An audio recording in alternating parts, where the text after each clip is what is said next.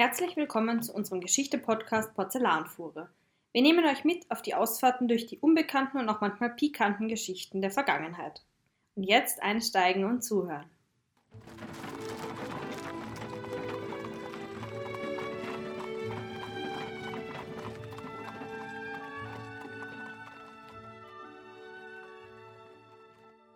Um wen wird es denn heute gehen?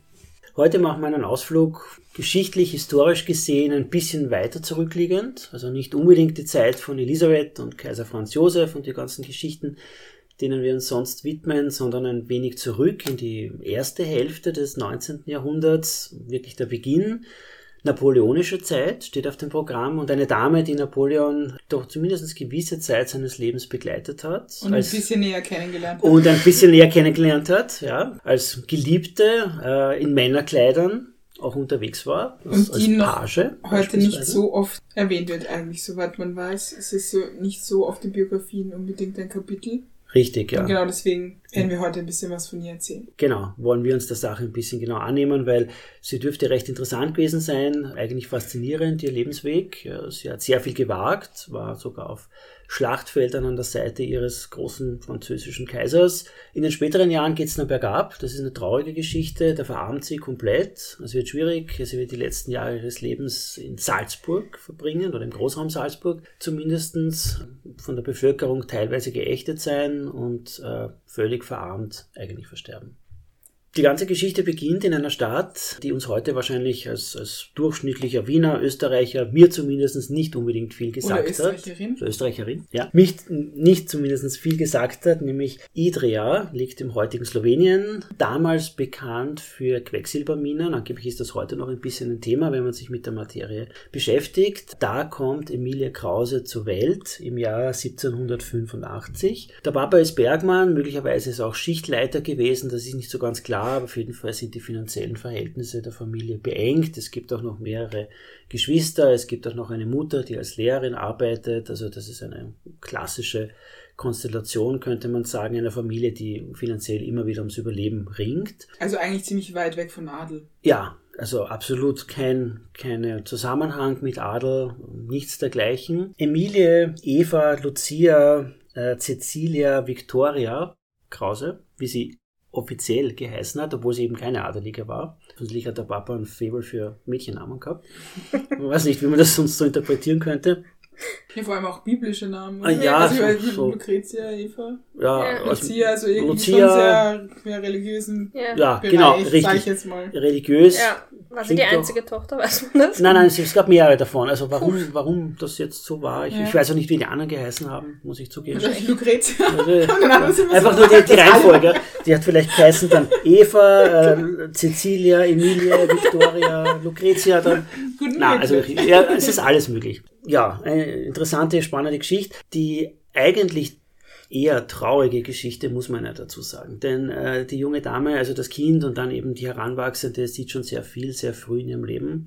Äh, schon als Achtjährige fällt sie einem Adeligen auf, der auf der Durchreise ist, der einige Zeit dort verbringt, weil er eben auch mit dem Bergbau wirtschaftlich was zu tun hat. Der fragt den Vater unvermittelt, ob er das Kind nicht mitnehmen kann, äh, unter dem Hinweis, dass er diesem Kind eine Erziehung geben könnte und auch eben finanziell Rückhalt geben könnte, der dort so nicht machbar ist. Der Papa, der aber ein offensichtlich ja, Mann mit, mit, mit Anstand ist, lehnt das ab. Zwei Jahre später wird es den Vater aber nicht mehr geben. Das ist jetzt nicht unbedingt ungewöhnlich, weil äh, das Arbeiten und Leben in der Nähe von Quecks oder in Quecksilberminen verspricht kein hohes Alter. Also viele dieser Leute sterben früh und dann verarmt die Familie. Also es bleibt nicht viel übrig und dann geht man auf diesen Handel zwei Jahre später ein. Also dieser Adelige Philipp von Mainoni hat er geheißen, kauft der Familie das Kind de facto ab und nimmt es mit Richtung Wien gibt es aber auch öfter. Also diese, ich sag mal, dieser Handel mit Kindern ist Absolut. unglaublich gruselig und heute nicht mehr vorstellbar.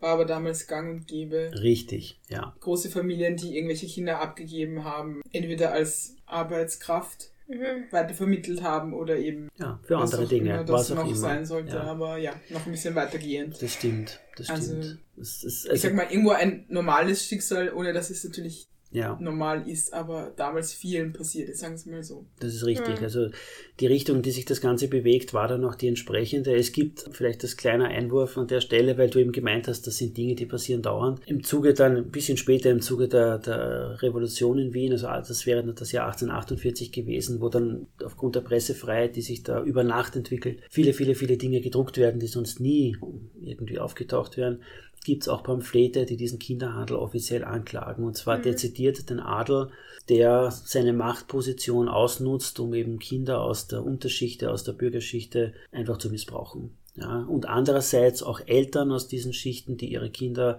aktiv verkaufen. Also es sind zwei Dinge, es ist nicht nur immer das obere nach unten, es ist auch das untere nach oben dass man da Händel schließt. Also es ist eine schlimme Sache. Und, und unsere Emilie, um die es heute gehen soll, die ist eines dieser Opfer. Mit acht Jahren eben kommt der erste Kontakt zustande. Mit zehn Jahren wird sie dann de facto verkauft, wird mitgenommen nach Wien. Es sind dann im Wesentlichen, man darf nicht vergessen, also das war nicht erst gestern oder vorgestern, das liegt schon weiter zurück.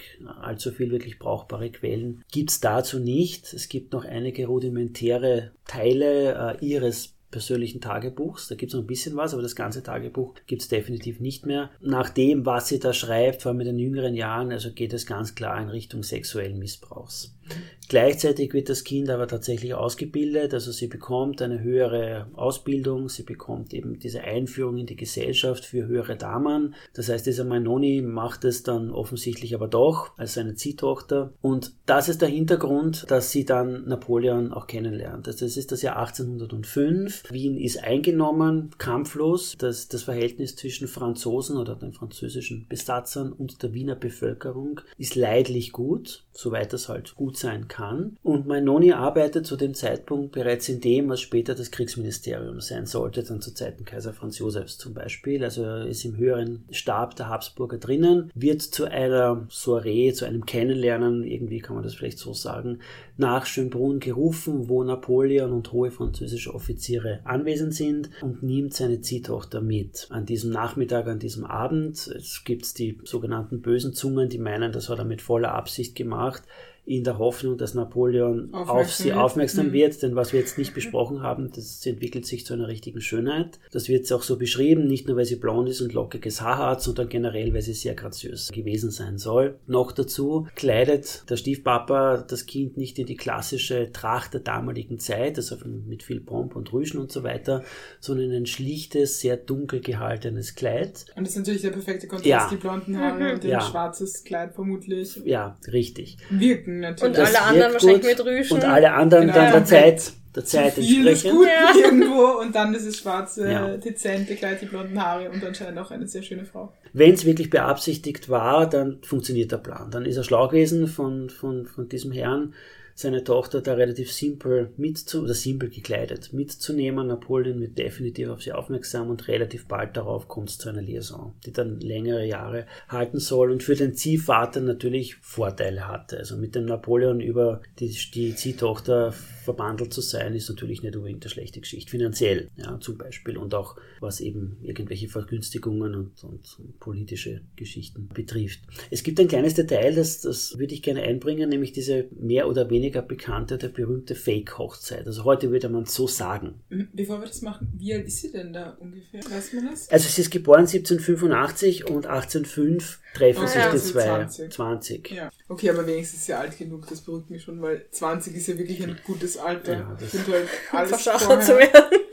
ja, genau, ja, mit 20 ist sie irgendwie alt genug. Und dann kommt es eben zu dieser, zu dieser sehr eigenwilligen Hochzeitsgeschichte, die in den Grundzügen wahrscheinlich schon stimmt. Äh, spielt sich in Schloss Schönbrunn ab, äh, in der Schlosskapelle, die es übrigens heute auch noch gibt. Und Kann die, man aber nicht immer besichtigen, ja. das ist vielleicht noch wichtig zu sagen, die, sondern nur sonntags, wenn Messe ist.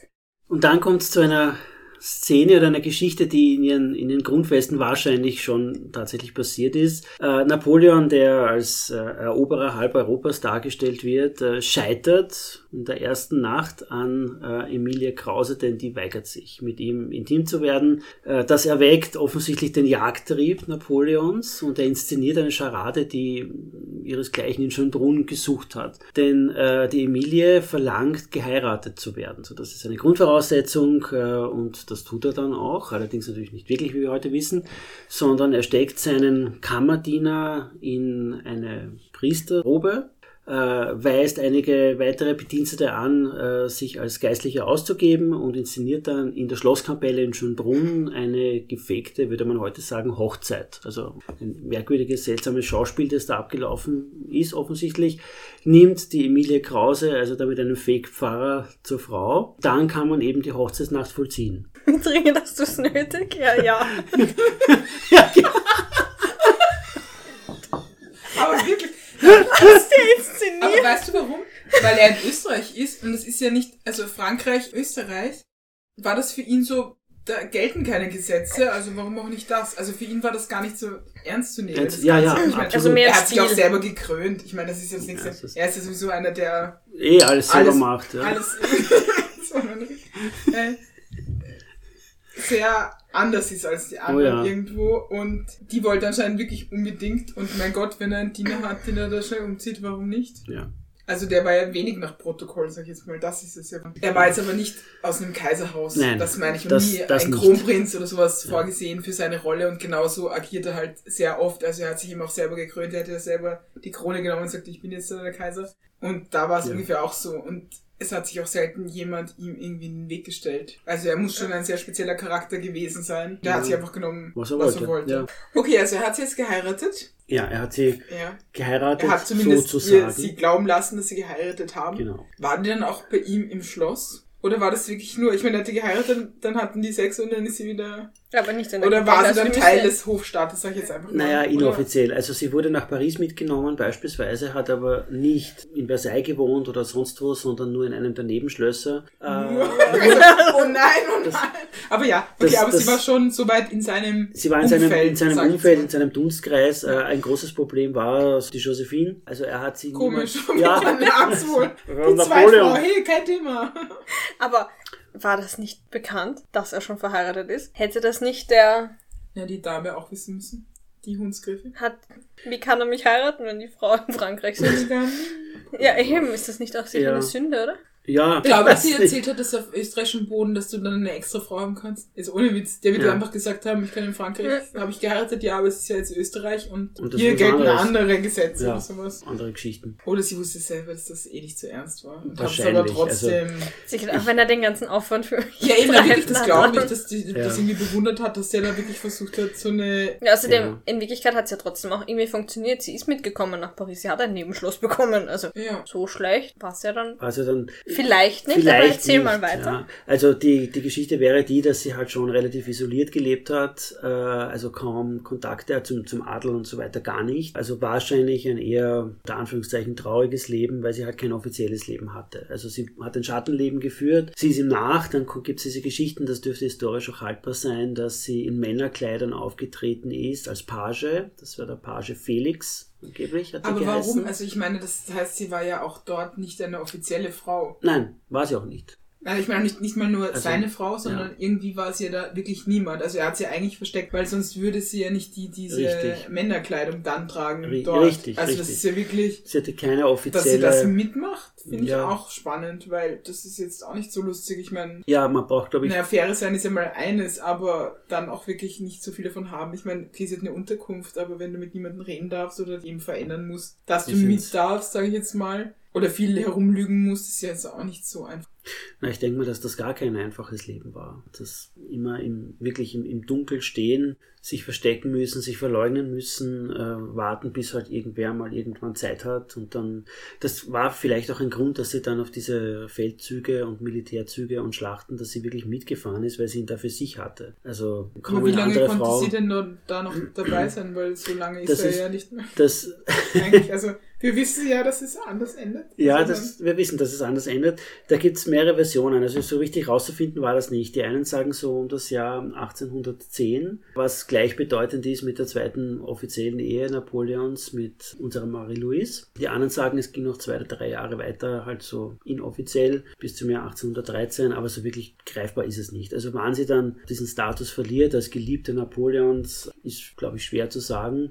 Hinzu kommt noch, und das ist auch ein bisschen ein, ein kurioses Ding an der Geschichte, Napoleon hat dann eine weitere Geliebte, also ich nehme an, er wird mehrere gehabt haben, aber die ist historisch wirklich greifbar. Diese Maria Walewskaja aus Polen, die wahrscheinlich dann in den Vordergrund gerückt ist. Also wann genau äh, Emilie Krause abgeschoben wird. Wann die, die Affäre endet, ist nicht ganz klar. Zwischen 1810 und 1813. Aber er hat sie vorher noch malen lassen. Ja, und dieses Porträt von ihr, das sie als Venus darstellt, können wir dann auch online stellen. Und was ich spannend finde, sie hat hint, da hinten sieht man auch eine Krone und ein Zepter. Stimmt. Ich habe mir die Krone angeschaut, das ist eine Gräfinnenkrone. Mhm. Das ist, da hast du neun Zacken mit einer Perle. Also es sind mehr Zacken, aber da sind nicht überall Perlen um. Also viel Bedeutung Mhm. in dem Bild auch. Weil ich mich noch gewundert habe, dass du jemanden, der eben anscheinend ja nicht irgendwie adelig ist, dass man da eine Krone dazu malt. Das ist aber sehr das ist eben, spannend. weil Also- sie ja Hundsgräfin, das Ja. sie hat ja diesen Gräfinnen-Titel schon bekommen, aber die Krone fand ich irgendwie spannend. Es gibt dann noch, also was sehr viel häufiger ist, das Porträt selbst auftaucht, ist eben diese Briefmarke. Uruguay, oder? Uruguay kann man sicherlich auch einstellen dann bei uns, also trifft man sehr häufig bei allen möglichen Artikeln. Es gab dann eine Sonderedition zum Thema Napoleon. Warum Uruguay das gemacht hat, weiß ich nicht. Und im Zuge dieser, dieser Edition ist eben auch das Motiv der Emilia Krause in dieser Venus, in dieser Venusform gezeichnet oder gemacht. Allerdings bei weitem nicht so schön äh, wie das Originalporträt ist. Also das stimmt, das gibt's auch und das ist einer der, der besten Anhaltspunkte oder überhaupt Möglichkeiten zu sehen, dass diese ganze Geschichte also tatsächlich im Wesentlichen zumindest wahr ist. Das heißt, sie kommt dann eigentlich zurück von Frankreich, zurück nach Österreich. Ja, Und Fra äh, Franz Josef wollte schon sagen. Und Napoleon hat ja aber irgendwie eine Abfertigung gegeben, wie es ja, Ja. Normalfall. Also normalerweise steigt man ja ganz gut aus, wenn man mit irgendjemandem in der Mhm. Nähe bekannt war. Sie ist definitiv gut ausgestiegen, finanziell zumindestens. Äh, sie hat eine, wie du sagst, eine Abfertigung bekommen. Man liest 480.000 Gulden, man liest manchmal 430.000 Gulden. Wenn man 400, circa 480.000 Gulden hernimmt und das umrechnet in heutige Euros, dann wären es ungefähr 6,7 Millionen. Also keine, kein schlechter Deal, sag ich aber jetzt im einfach. Normalfall kriegt das nicht die Frau, sondern. Ja, das ist jetzt der Pferdefuß. Jetzt okay. Du sagst es, auch das ist einfach ein, ein Zeichen der damaligen Zeit. Also die Dame, die Frau der Gesellschaft hat das Geld nicht selbst bekommen im Zuge eines Bankkontos oder sonst irgendwas. Gab es ja schon natürlich Konten, auch in dem Fall war das gelagert, allerdings nicht in Österreich, sondern in London. Sondern das Ganze war ein Treuhandfonds, der zwar ihr gehört hat, aber verwaltet wurde von ihrem Stiefpapa, den es immer noch gab. Den Philipp von Mainoni. Das war gerichtlich geregelt, wie viel sie pro Jahr aus diesem Fonds ausgezahlt bekommt. Jährlich 24.000 Gulden äh, hat sie bekommen. Das war eben auch in dem Dokument so festgelegt. Damit war ein, ein Leben in besseren gesellschaftlichen Schichten absolut möglich aus damaliger Sicht. Die Problematik entwickelt sich nach dem Tod Napoleons 1821, denn da tritt wiederum Zipapa Magnoni in Aktion und äh, wird diese Apanage, wie es so schön heißt, runterschrauben auf 9000. Gulden pro Jahr, was an sich immer noch kein schlechter Deal ist, um es jetzt einmal so auszudrücken, aber natürlich äh, nicht den Originalvertrag mit Napoleon, also diesen Pensionsvertrag, so heißt das. Und doch um einiges weniger. Ja, um einiges weniger. Später wird man dann auch herausfinden, warum. Es geht nämlich nicht nur um das Geld, es geht auch um den Schmuck. Also sie hat von Napoleon eine ganze Reihe von Schmuckstücken bekommen, die unglaublich wertvoll waren, angeblich. Der verschwindet, also den sieht sie nie wieder. Auch das, all das ist in den Händen ihres Ziehvaters als Treuhänder, der war diese... Spieler? Ja, So der Klassiker in der Zeit. Ne? der war ein Spieler, der war auch Börsenspekulant und ähnliche Dinge mehr, was auch immer er so gemacht hat. Also das Geld wurde Alles. Das ganze Alles, Programm das- von früher. böse von A bis Z. Und das Geld, also um es kurz zu machen, verschwindet natürlich. Ja, es bleibt kaum was übrig. Äh, Sie macht mehrere Reisen nach Wien. Sie wohnt zu dem Zeitpunkt eben nicht mehr in Wien, sondern zieht dann in dem der heutige der Westen Österreichs wäre, Vorarlberg zu Beginn, bekommt aber weder eine Vollmacht noch den Schmuck noch eine Erhöhung ihrer ihrer jährlichen Apanage. Also das sind alles sinnlose Unterfangen. Rechtlich gesehen hat sie keine Chance, selbstständig über das Geld zu verfügen, beziehungsweise sich selbst mehr auszahlen zu lassen, ähnliches mehr. Was interessantes Sitten- und Zeitbild eigentlich darstellt. Also Männer hatten die Oberhoheit gegenüber Frauen, selbst wenn Frauen rechtlich gesehen Besitzerinnen dieses oder jenes Vermögens waren. Also es war nicht machbar. Und dann kommt es zur Katastrophe im Jahr 1832. Äh, besagter Ziehpapa begeht Selbstmord, springt aus dem Fenster, nachdem klar wurde, dass praktisch nichts mehr da ist oder kaum noch was da ist. Von dem Geld, er selbst ist hoch verschuldet, äh, obwohl er nach wie vor über lange Jahre einen guten Job hatte. Er war sogar Hofrat, also er ist auch aufgestiegen in seiner Karriere. Trotzdem begeht er Selbstmord wegen enormer Geldschuld und sie steht dann über Nacht quasi ohne Geld da. Dann beginnt dieser doch sehr traurige und, und, und schlimme Abstieg. Sie lernt im Laufe ihres Lebens äh, noch mehrere Männer kennen, von denen einige ihr Gutes wollen, andere offensichtlich ihr Geld. Also auch das sind teilweise Tragödien, die private Tragödien, die sich da abspielen. Einer der wenigen, der offensichtlich mit ihr gut war, war ein gewisser Vinzenz Brauner aus Vorarlberg, recht spannende Person, der als Barbier gearbeitet hat, als Chirurg gearbeitet hat, als Wundarzt später auch gearbeitet hat, als er seine Zulassung bekommen hat und der sie in den letzten Lebensjahren äh, so gut es halt geht begleiten wird. Also in den besseren Jahren, aber auch dann schon in den Jahren, in denen es klar ist, dass das Geld weniger wird, dass die Schwierigkeiten beginnen. Der stirbt allerdings auch leider Gottes relativ früh. Auch da gehen die Quellen auseinander. Die einen sagen, es war Schwindsucht, also Tuberkulose, die anderen sagen, es war Wassersucht, also irgendeine Ödemerkrankung äh, oder überhaupt irgendeine Blutvergiftung, also eine, eine bakterielle Geschichte zum Beispiel, ist nicht ganz klar. Er stirbt deutlich früher als sie. Er ist auch deutlich jünger als sie. Da stecken, glaube ich, 15 oder 16 Jahre Altersunterschied dazwischen. Und das ist die letzte wirklich traurige Station in ihrem Leben, denn dann hat sie kaum noch Geld, also keinen fixen Anhaltspunkt mehr, keinen Lebenspartner. Die Mutter gibt es auch nicht mehr zu dem Zeitpunkt, die auch mit ihr nach Österreich gezogen ist. Äh, also sie ist quasi allein äh, und kompensiert das alles schon Jahre vorher mit einer Unmenge an unterschiedlichsten Tieren. Das kann man jetzt interpretieren, wie man möchte. Also sie entwickelt eine fanatische Tierliebe und daraus ergeben sich einige wirklich kuriose Dinge, dass sie Tiere äh, nur mit den besten, also Hunde zum Beispiel, also Tiere, die Fleisch fressen, nur mit dem besten, qualitativ hochwertigsten Fleisch füttern ließ. Das und selber auch teilweise verzichtet darauf, ja, genau. Sie ich rede später in den ja. letzten Jahren, weil sie es sich nicht mehr leisten kann, was natürlich Unmengen an Geld verschlungen hat. Ja, auch spezielles Vogelfutter. Sie hatte auch Pferde und ähnliches mehr. Also die Tiere mussten versorgt werden. Sie hat Grabsteine für ihre Hunde äh, anfertigen lassen was natürlich auch nicht billig war und, und, und. Was wir jetzt nicht besprochen haben, ist, dass sie also zuerst in Vorarlberg und dann nach Salzburg übersiedelt. Äh, sie wird dann in Salzburg zwei Häuser kaufen, in Salzburg Stadt und den Rauchenbichler Hof, das ein kleines Schlösschen eigentlich mhm. darstellt, äh, wurde dann später vom Nachbesitzer barockisiert. Also ein durchaus großes Anwesen unter Anführungszeichen, kann man sich im Internet noch anschauen. Ist schon wie ein Gutshaus.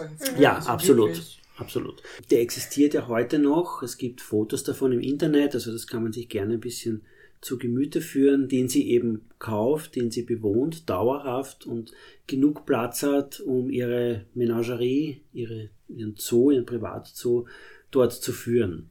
Das hat eben zur Folge, dass äh, das Gut selbst sehr bald in der Lokalbevölkerung bekannt wird, als Achenoa bezeichnet wird unter anderem äh, und sie sich den, den Titel der Hundsgräfin, also eigentlich den Standtitel, dadurch einbringt.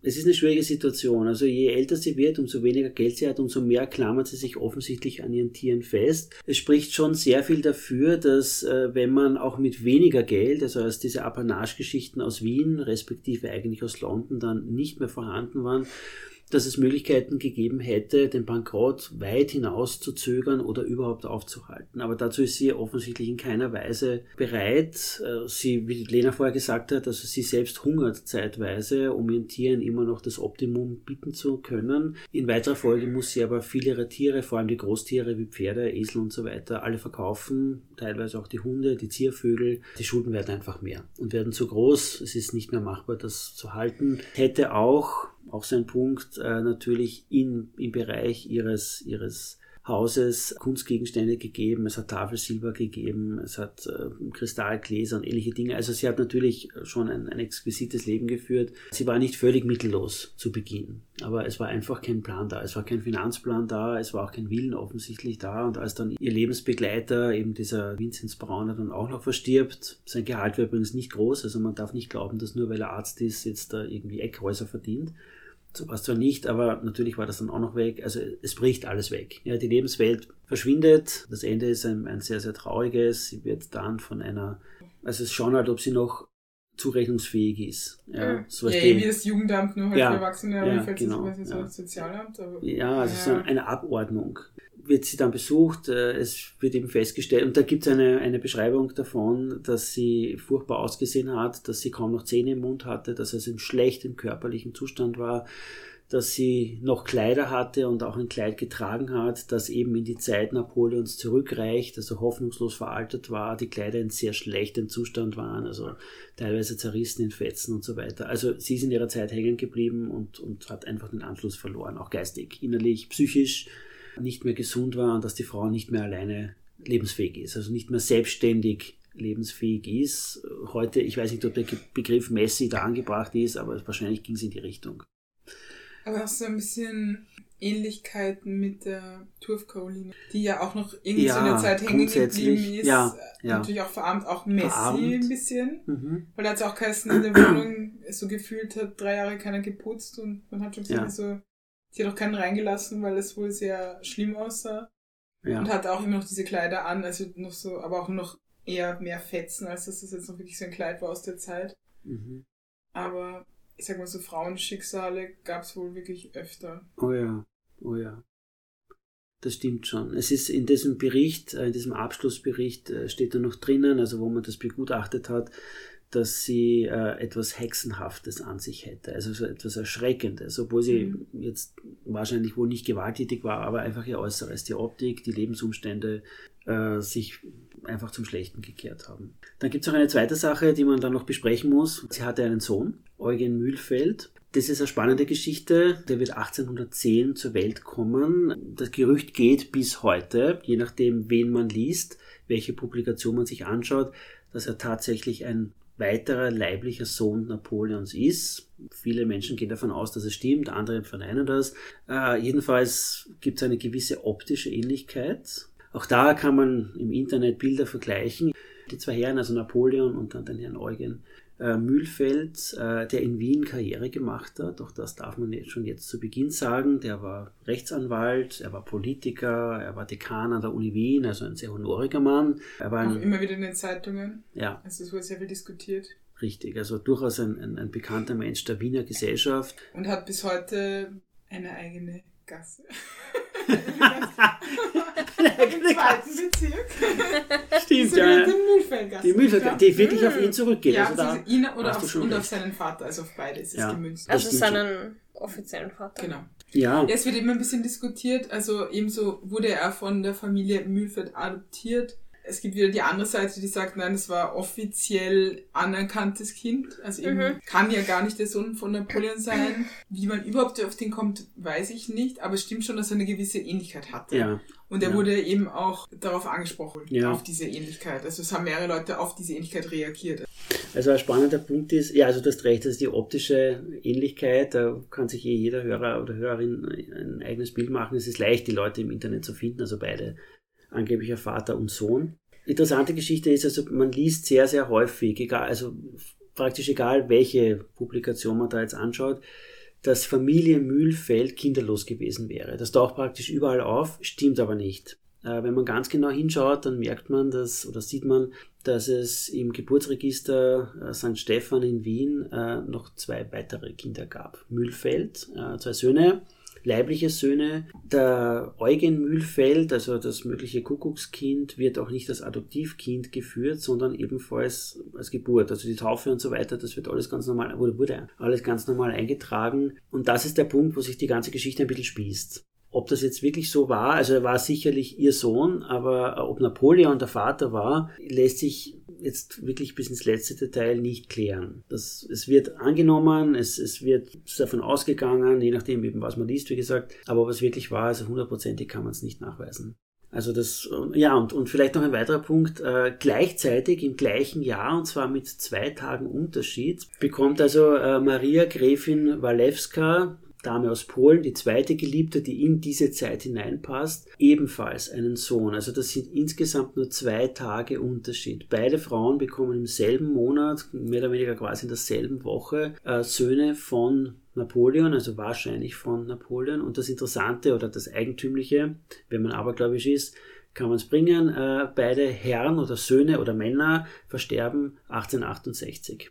Wirklich? Wieder. Ja, und beide machen Karriere. Eben unser unser Eugen Mühlfeld hier, der eben Politiker wird und Advokat wird und ähnliches mehr. Der französisch-polnische Sohn, der Außenminister wird äh, unter Napoleon III. Also auch der macht Karriere. Ja, Das finde ich aber spannend. beide ja. vielversprechend, Ja. wenn man so möchte. Es ist eine spannende Geschichte äh, bei dem polnischen äh, Sohn oder halb polnischen Sohn äh, ist es, habe ich mir sagen lassen, genetisch bewiesen, dass er wirklich Gene hat, die na zu Napoleon passen. Also da gab es einen DNA-Abgleich, Mhm. um es kurz zu machen, und das passt. Bei unserem Eugen hier in Wien ist es nicht klar. Also das ist bis heute eben so ein Theater, wieder rumgestritten, ob ja oder nein, aber die Möglichkeit ist groß. Ja, lösen werden wir dieses Geheimnis nicht mehr, ob er wirklich der Sohn von Napoleon war. Deutlich ist allerdings, dass das Schicksal von Emilie Kraus, als sie 1845 stirbt, doch ein trauriges war. Ja, und damit geht die heutige Ausfahrt der Porzellanfuhrer auch schon wieder zu Ende. Wir freuen uns aufs nächste Mal und vielen Dank fürs Zuhören. Ciao. Baba! Wiedersehen. Und für alle, die bis jetzt durchgehalten haben, noch viel Spaß mit unseren Outtakes. Um Genau, wen wird es denn um heute wen's gehen? Ja. Wilhelm. Heute, Wilhelm, Konzentration. ja, hier. Ja. Dere mit Ehre. Oh Gott, nehmen wir schon auf. Wieso sage ich immer solche Sachen? Offline sage ich nur intelligent. Das, das wollte ich nur mal kurz Ja. festhalten. Für unsere Milliarden ZuhörerInnen. Innen wie außen. Was bitte? Abseits ja, der Piste. Mhm. Haus raus. Das war noch Musik. Aber es ist gut, ein bisschen Götter, ein bisschen Monopost. Ja, ist gut. Die nicht warte. Aber was muss jetzt mit der Musik nicht gehen? Ich habe jetzt dich beim Singen. Das ist nicht gut. Not so funny. Was so funny. Ah, wo waren wir denn gerade? Ja, also Sie ist am bis Feld wann? dabei. Ja, sie ist am Feld dabei als Adjutant Das oder als, sie ist am Feld dabei. Bei der Apfelernte. Ja, beim Nuss und Eier suchen. Gott sei Dank habe ich nicht gerechnet. Ja, war 10. Geht sich aus. Oder du Schwein! Nein, Schwein war er eh, aber trotzdem. Ja. Also, Ja. wa- was bei dem so wirkt, frage ich mich schon. Ja, also muss die Macht gewesen Macht. sein. Ja, Ja. Vielleicht hat er auch Charisma. Wie so Ja. viele. genau. So wieder. Ja, genau, das sagst du. Anscheinend. Oder-